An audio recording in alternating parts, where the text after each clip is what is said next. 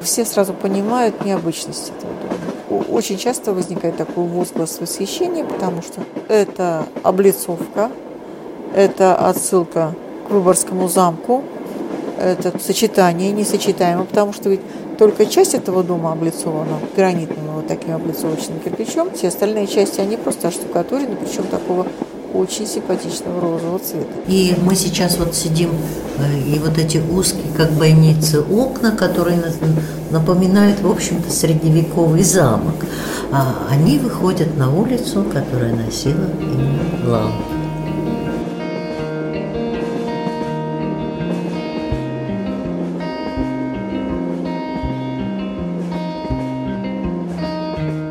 Привет! Это подкаст «Электричка Выборг». Меня зовут Евгения Протасова. Я журналист, живу в Выборге и рассказываю истории, которые помогают разглядеть и понять красоту этого города. Сегодня расскажу вам о доме, который для меня очень много значит. Именно с него для меня началось знакомство с Выборгом. Когда-то, около 10 лет назад уже, мы переехали в него и до сих пор живем э, в этом доме по адресу э, улица Вокзальная, дом номер 7. Особое отношение к этому дому, ну, не только потому, что это мое жилище, конечно, но еще и от того, что это здание удивительным образом объединило судьбы нескольких людей, каждый из которых сыграл важную роль в истории Выборга.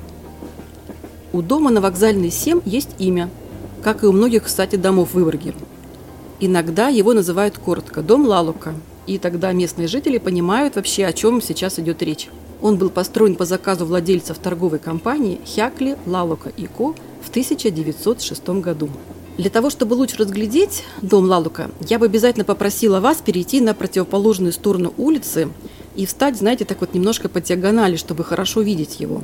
У вас за спиной окажется э, дом по улице Вокзальная, номер 4 – и тогда вот дом можно будет видеть и целиком, и в перспективе. И оттуда, с другой стороны улицы, вы особенно хорошо увидите какое-то здание необычное.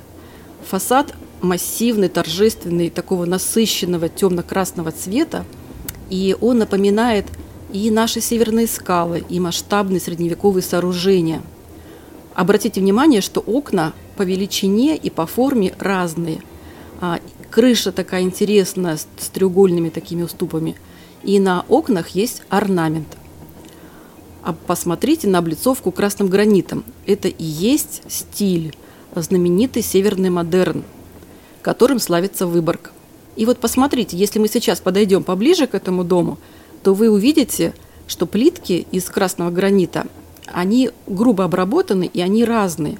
Высота плиток одинаковая, а длина разная. Но так и было задумано, и потому облицовка не выглядит однообразной и напоминает наши северные скалы. Такая отделка гармонировала с брусчатой мостовой, которая, конечно же, здесь когда-то была. Уникально здание еще и в том, что этому дому ему очень повезло. И ему посчастливилось буквально избежать судьбы многих зданий Выборга, которые сейчас нуждаются в срочном ремонте или даже уже превратились в развалины. А вот это здание – Первая мировая война, революция пощадили, а зато Вторая мировая оставила от него лишь обгорелые руины. Во время боевых действий дом был разрушен, и исторические интерьеры не сохранились. В 1952 году дом восстановили, и в него заселились жильцы. Это до сих пор жилой дом, в нем живут люди. А, ну, кстати, интересный нюанс. Опасаясь тлетворного влияния буржуазного искусства, рисунки на наличниках окон были замазаны – а в начале 21 века началась еще одна реставрация. И зданию вернули его великолепные декоративные элементы, которыми сейчас мы можем любоваться. Когда здание очистили от грязи и цемента, снова стали видны орнаменты с изображением обитателей местных лесов, жанровые сценки. Да-да, вот, надо подойти поближе, чтобы все внимательно разглядеть. Но я, конечно, сейчас не буду рассказывать вам, кто и что изображен э, на этих орнаментах – вы рассмотрите их сами, когда будете у нас в Выборге. Некоторые считают, что эти изображения складываются в закодированные сообщения, и каждый может прочитать их по-своему. Здание наше такое вот уникальное, и его уникальность подтверждается статусом памятника культурного наследия регионального значения. Здесь на углу э, здания часто останавливаются туристические группы и разглядывают гранитный дворец.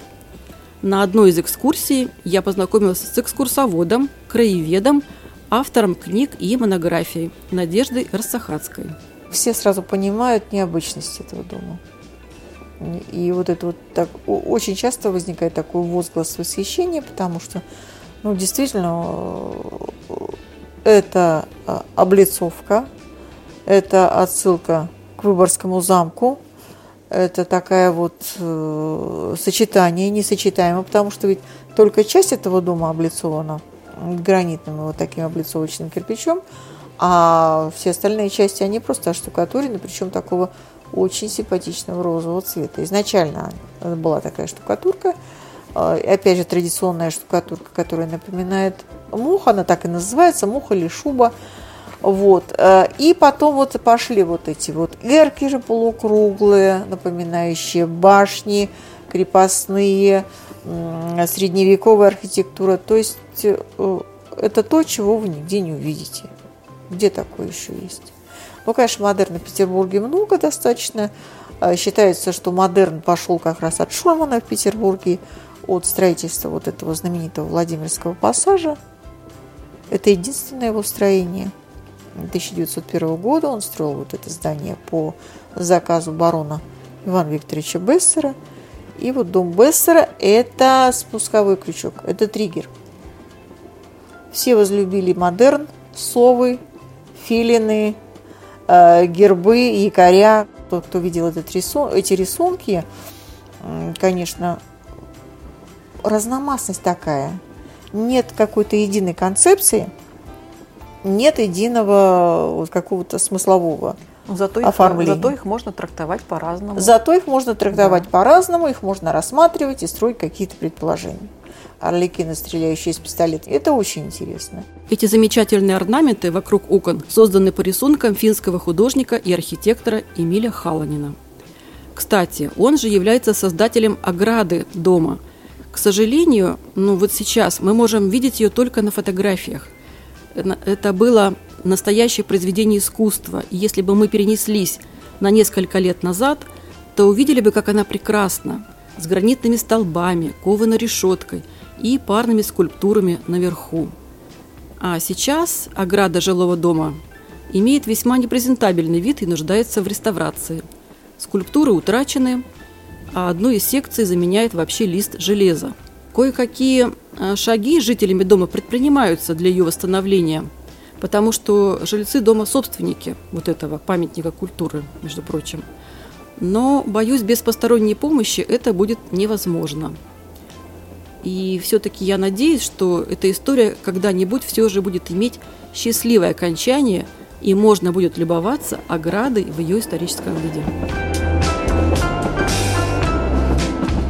Кстати, несправедливо было бы не сказать хотя бы несколько слов о здании – со стороны которого мы любовались гранитным дворцом Лалука на улице Вокзальной, дом номер 4. Дом был построен по заказу купца Федора Воробьева в 1904 году все тем же знаменитым архитектором Карлом Шульманом, который строил и дом на Вокзальной 7. И, вы знаете, сейчас это трудно себе представить, но дом выглядел ну, совершенно по-другому. Я видела его на фотографиях. А, он был в том же стиле. Это северный модерн – что это означает? Богато декорированный фасад, эркеры, окна разные по форме и по высоте, а также по, по размеру, а также небольшие угловые башенки со шпилями. Это было безумно красиво. Большую часть помещений занимала гостиница «Рауха». А в здании также были расположены магазины и ресторан. Но после смерти Шульмана в 1939 году, после смерти архитектора, здание было перестроено в стиле функционализма – лишилась всех своих романтических элементов и о былой красоте больше ничего не напоминает сейчас. А жаль. На самом деле а, все здания авторства архитектора Карла Алана Вальдемара Шульмана неповторимы. Он э, построил, спроектировал и построил более 10 зданий в Выборге в стиле северный модерн. И каждое построенное им здание уникально и неповторимо. И возможно, что благодаря именно таким архитекторам, а, как он, Выборг XIX века наконец-то стал удивлять чопорных жителей Петербурга. Дело в том, что в середине XIX века на фоне блистательного Петербурга Выборг представлялся русскому туристу довольно блеклым и неинтересным городом. Цитирую э, один из э, путевых очерков. «Чистые прямые пустынные улицы, ряды одноэтажных домиков, очень чистых, но утомительно однообразных, две-три церкви, педантично содержимый липовый бульвар, кое-где в концах поперечных улиц мелькающее тусклое море и старинный замок на утесе с бочкообразными башнями. Вот и весь Выборг – Читаем в путевом очерке. Попадая в Выборг, старинный петербуржец улыбался. «Скажите, пожалуйста, от земли не видать, а туда же. Гримируется под Европу. Кишка тонка». Однако позже, во времена новой плеяды финских архитекторов, и в первую очередь таких, как Алан Шульман, приезжие стали замечать изменения в облике Выборга, говорит Надежда Росахацкая.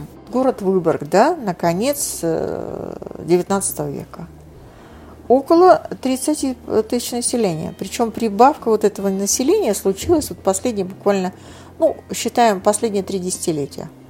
Расцвет. Вот даже с появлением финляндской железной дороги сюда ринулись начинающие бизнесмены, белые воротнички, стали открываться банки, стали открываться школы, понадобились педагогические кадры. То есть вот с Александра II, не зря же его так финны любят, ценят и уважают, да, он дал им такой вот толчок к развитию и вот к, именно к национальному самосознанию, что потом было свернуто, это уже опять другая история. Вот. И э, это действительно был расцвет. Стали создаваться вот эти новые районы Репола, Калева.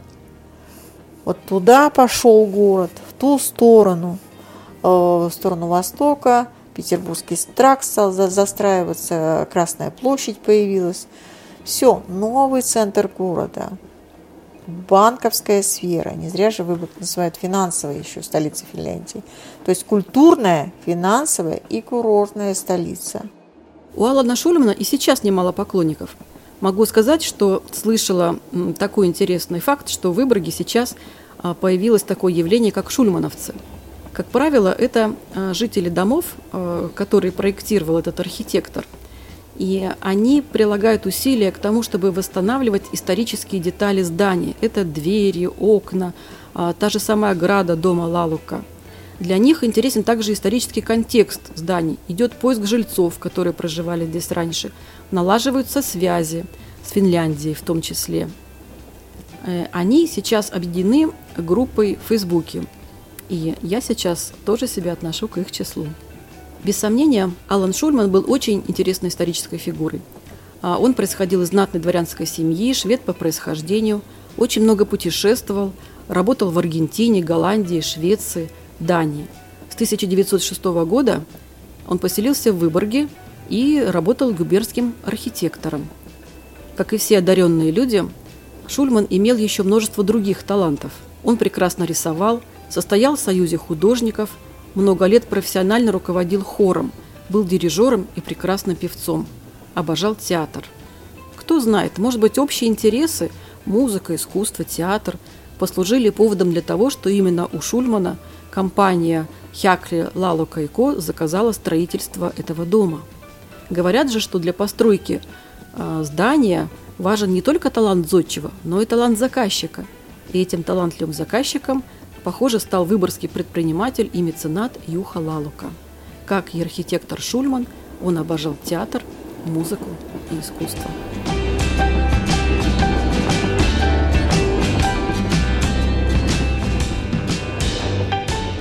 Кто же этот состоятельный господин, владелец дома и кто его семья? Юха Лалуки родился в 1850 году в бедной крестьянской семье – и начинал как простой сельский торговец в селе Ряйселя Выборгской губернии.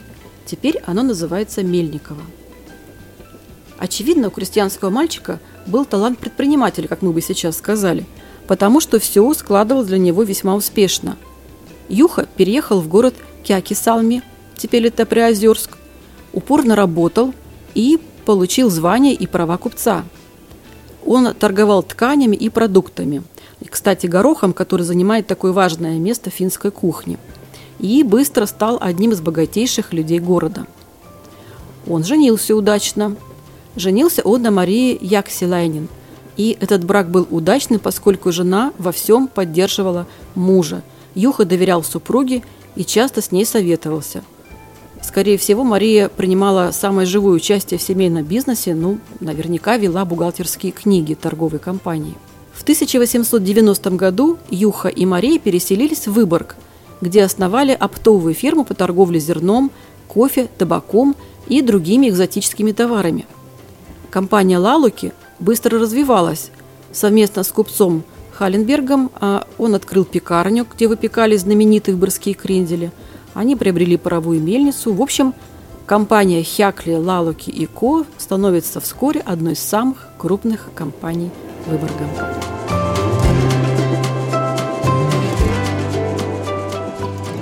Мне очень повезло. Я побывала в той квартире, где когда-то жила семья Лалуки. Она находится в первой парадной, над бывшей конторой предпринимателя.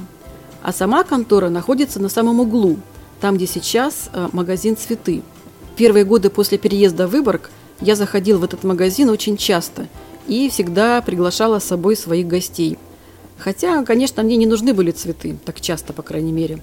Мне просто очень нравилось само помещение магазина. Высокие потолки, простор, чудесные окна, такое крылечко очень приятное, дверь, фонарь. И хотя я в тот момент еще была не знакома с историей этого дома. И да, вот именно вот в этом месте располагалась контора оптовой компании Хякли, Лалука и Ко. И проживали хозяева дома в квартире прямо над магазином на втором этаже, а верхние квартиры сдавали богатым жильцам. К сожалению, не сохранились ни исторические интерьеры парадной, ни самой квартиры. И сейчас она выглядит вполне современно. В настоящее время квартира принадлежит одному финскому обществу. И я попала в квартиру благодаря любезности Аллы Матвиенко, которая много лет является координатором деятельности финских деловых и общественных организаций в Выборге. И хочу сказать, что неуловимая атмосфера – того времени в квартире, на мой взгляд, все же сохранилось. Пойдемте, Пойдемте. в комнату с сервером. И мы сейчас вот сидим, э, и вот эти узкие, как бойницы, окна, которые напоминают, в общем-то, средневековый замок, а они выходят на улицу, которая носила имя Лалки.